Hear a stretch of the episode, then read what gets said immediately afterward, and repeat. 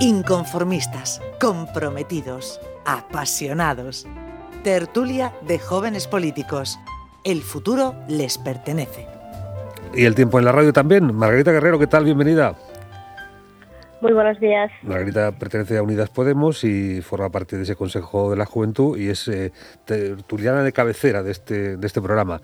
Margarita, ¿qué? ¿cómo llevas el asunto? Hemos escuchado al doctor Guirao advertirnos de los peligros que prácticamente caen en saco roto. Sí, lo lamentable es que estamos viendo cómo esto se está, eh, bueno, es cíclico, ¿no? Eh, ya nos pasó en Navidad, nos pasó en varios momentos a lo largo de, la pandemia, tras la primera ola, la segunda, la tercera y así sucesivamente. Creo que, eh, a ver, también hay que poner en una balanza que son ya muchos meses, que en efecto el cansancio, la fatiga, lo que se ha venido a denominar fatiga pandémica, incluso eh, las personas que llevan como muchísimo tiempo sin ver a sus familiares y los efectos que pueda estar teniendo esto en la salud mental o además de las ya conocidas consecuencias económicas, ¿no? Pero al margen de esto sí que cabe reflexionar sobre cuándo queremos salir de la pandemia, porque nosotros mismos somos los que con nuestros comportamientos eh, provocamos eh, los colapsos sanitarios y por tanto un mayor retraso en las en, la salida de la pandemia, ¿no? Así que ahí nos, nos toca, sobre todo ahora que viene eh, viene Semana Santa, en el caso de la región de Murcia también está, pues, eh, aunque ya no se pueda celebrar el bando de la huerta como tal, pero es cierto que las fiestas de primavera pues son dos semanas ahí complicadas y que sí es un momento de alertar a la población de seguir al máximo eh, respetando pues los protocolos de seguridad, eh, evitando las aglomeraciones y sobre todo pues poniendo de nuestra parte también para que eh, terminar de esto cuanto antes, ¿no? Bueno, pues escuchamos esa exposición de Margarita Guerrero de Unidas Podemos. Por cierto, vamos a saludar rápidamente al resto de tertulianos y vamos escuchándoles también. Ignacio Arcas de Vox, buenos días. Hola, muy buenos días. Miguel Ortega del Partido Socialista, buenos días. Hola, buenos días. Desde Ciudadanos hoy nos acompaña Roberto García Pinar. Muy buena, Roberto. Buenos días. Hola, buenos días. Y José Marín del Partido Popular, desde Nuevas Generaciones de Alquerías. Buenas, José. Buenos días. Buenos días. Bueno, seguimos con esas exposiciones. Ignacio Arcas, coordinador de jóvenes de Vox. ¿Qué nos cuentas esta mañana de los temas que exponemos aquí? Bueno, para comenzar, decir que hace meses que se anunció que íbamos a tener vacunas contra la COVID-19 y creo que en todos está, bueno, en nuestra retina, eh, aquel palé con una caja eh, con el logo eh, donde llegaban las primeras vacunas a España. Eh, pero como siempre, mucha publicidad y pocos resultados. Tanto el Gobierno de España como la Unión Europea se han visto incapaces de adquirir vacunas suficientes en contraposición de lo que pasa en otros países como Israel, donde toda la población ya está vacunada. Y bueno, eh, si es que en este mismo sentido son muchas las medidas absurdas que se están tomando desde el Gobierno, entre otras, pues permitir la llegada de turistas a nuestro país en contraposición con la situación que tenemos pues todos los españoles y por ende todos los que estamos hoy en esta tertulia. Eh, yo que soy de Lorca conozco mucha gente que no puede desplazarse a su segunda residencia por tenerla en Terreros, porque ella es en otra comunidad autónoma, eh, es en la provincia de Almería, y pues la verdad que no tiene mucho sentido con que un alemán pueda coger un vuelo e ir a Ibiza o a Palma, o bueno, ir a Ibiza o a Palma de Mallorca o a las Islas Canarias. Bueno, cambiando de tercio, hoy también creo que es indispensable citar en esta tertulia lo sucedido en el Ayuntamiento de Murcia, y que el triunfo de la moción de censura únicamente, eh, bueno, la moción de censura presentada por el Partido Socialista y Ciudadanos, únicamente va a traer dos años de, de un gobierno Frankenstein en la capital y que al fin y al cabo los más afectados por toda esta situación van a ser los ciudadanos de Murcia.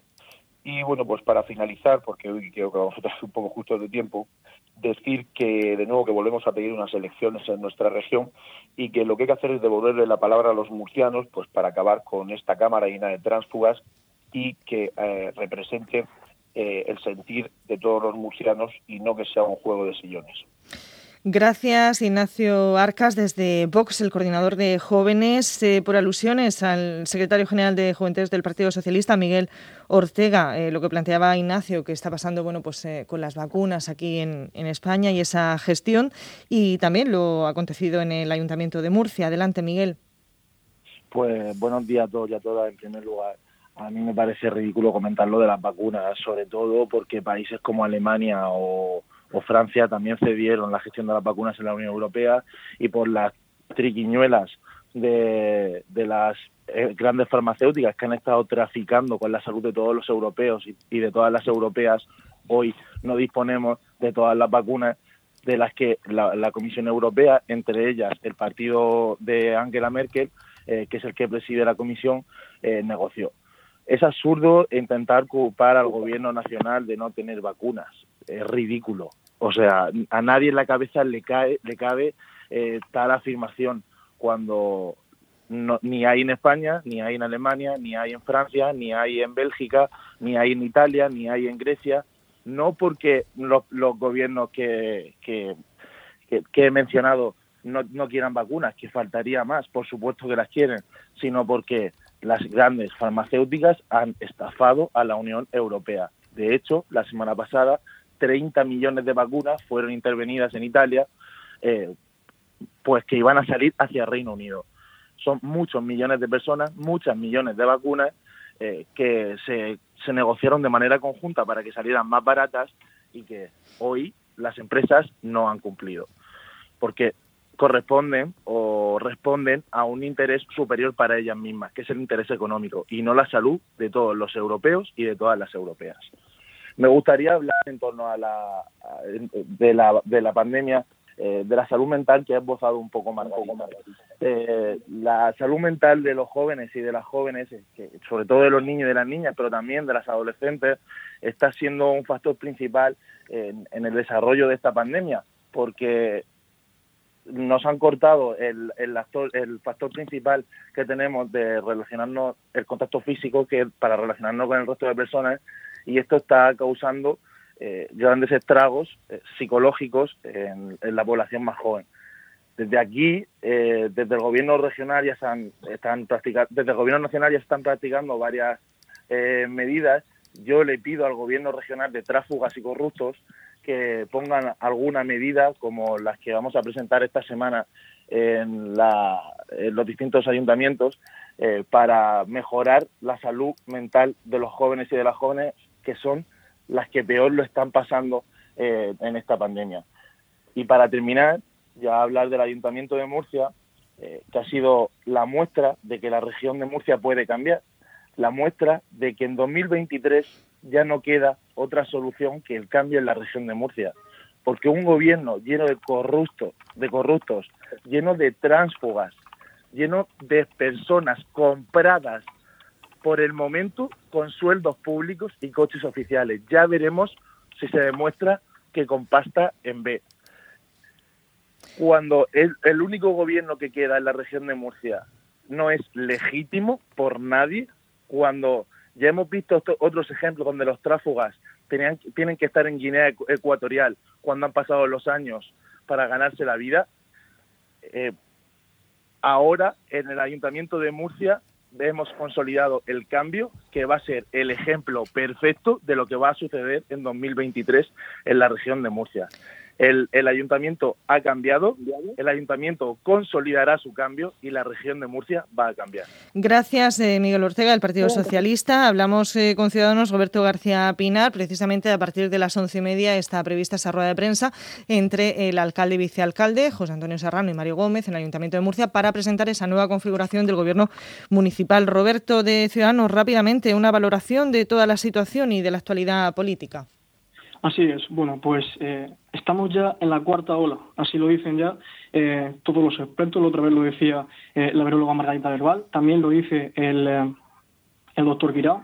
hay que tener en cuenta que, todos los datos que tenemos epidemiológicos lo que marcan es una tendencia y, nos están hablando de un comportamiento anterior que, que, mm, pues que tiene el virus.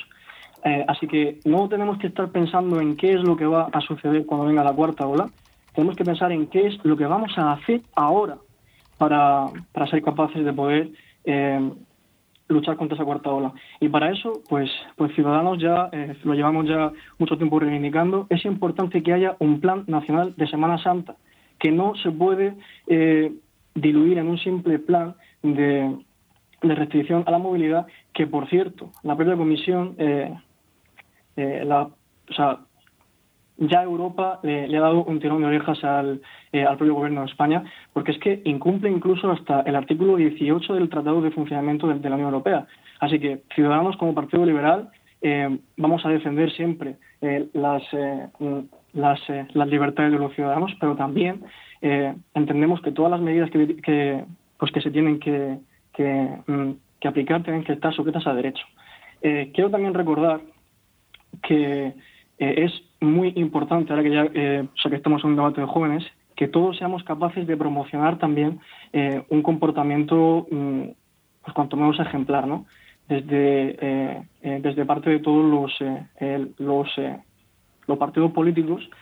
Y también me gustaría destacar que lo que, lo que ha acontecido en el, en el Ayuntamiento de Murcia eh, trae como consecuencia el bueno o lo que ya, lo que, ya, lo que eh, lo que ya llevamos diciendo y es que eh, ellos querían que pues que hubiera cómplices en los gobiernos y nosotros somos muy buenos socios pero nunca seremos cómplices. Ahí sigue el gobierno de, de Castilla y León eh, el Partido Popular junto con Ciudadanos ya la otra vez decía el señor Mañuco que la señora Rimadas era una gran política que era pues pues una política de fiar eh, lo que pasa es que, pues bueno, cuando, cuando el Partido Popular pretende que haya cómplices en los gobiernos, allí nunca vamos a estar. Gracias, eh, Roberto. Es que nos queda poquito tiempo. Precisamente acabas de nombrar al Partido Popular y queremos también escuchar esta mañana, en los dos minutos que quedan, a José Marín, de Nuevas Generaciones de Alquerías del Partido Popular. Eh, José, adelante.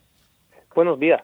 La incidencia de coronavirus por cada 100.000 habitantes en la región de Murcia es de 56.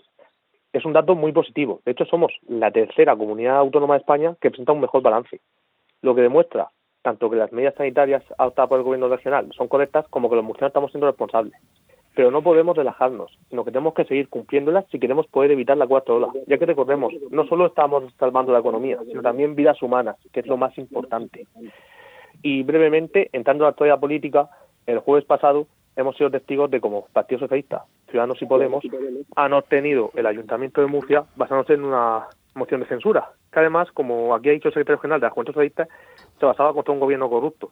Bueno, hay que recordar que ningún concejal del Ayuntamiento de Murcia está, está condenado por corrupción, ni siquiera imputado, y menos del Partido Popular. Quien, por cierto, sí que están siendo investigados y se encuentran imputados por corrupción es la cúpula del partido, es la cúpula regional del Partido Socialista. El secretario general Diego Gonesa, el delegado del gobierno el secretario de organización Jordi Alce o los alcaldes socialistas de Águilas y Lorca, sin que, por cierto, contra estos dos últimos haya presentado Ciudadanos ninguna moción de censura. Al final hemos visto que lo único que se trataba aquí era hacerse poder con el poder y repartirse un botín. Gracias, eh, José Marín, de Nuevas Generaciones de Alquería del Partido Popular. Gracias a todos, compañeros, por estar esta mañana, hacer eh, ese balance y esa visión. Margarita Guerrero, Unidas Podemos, mil gracias, buena semana. Gracias, gracias a vosotras. Ignacio Arcas, desde Vox, de buena semana.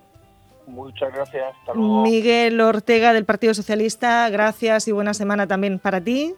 Igualmente. También a Roberto García Pinar de Ciudadanos, muchísimas gracias.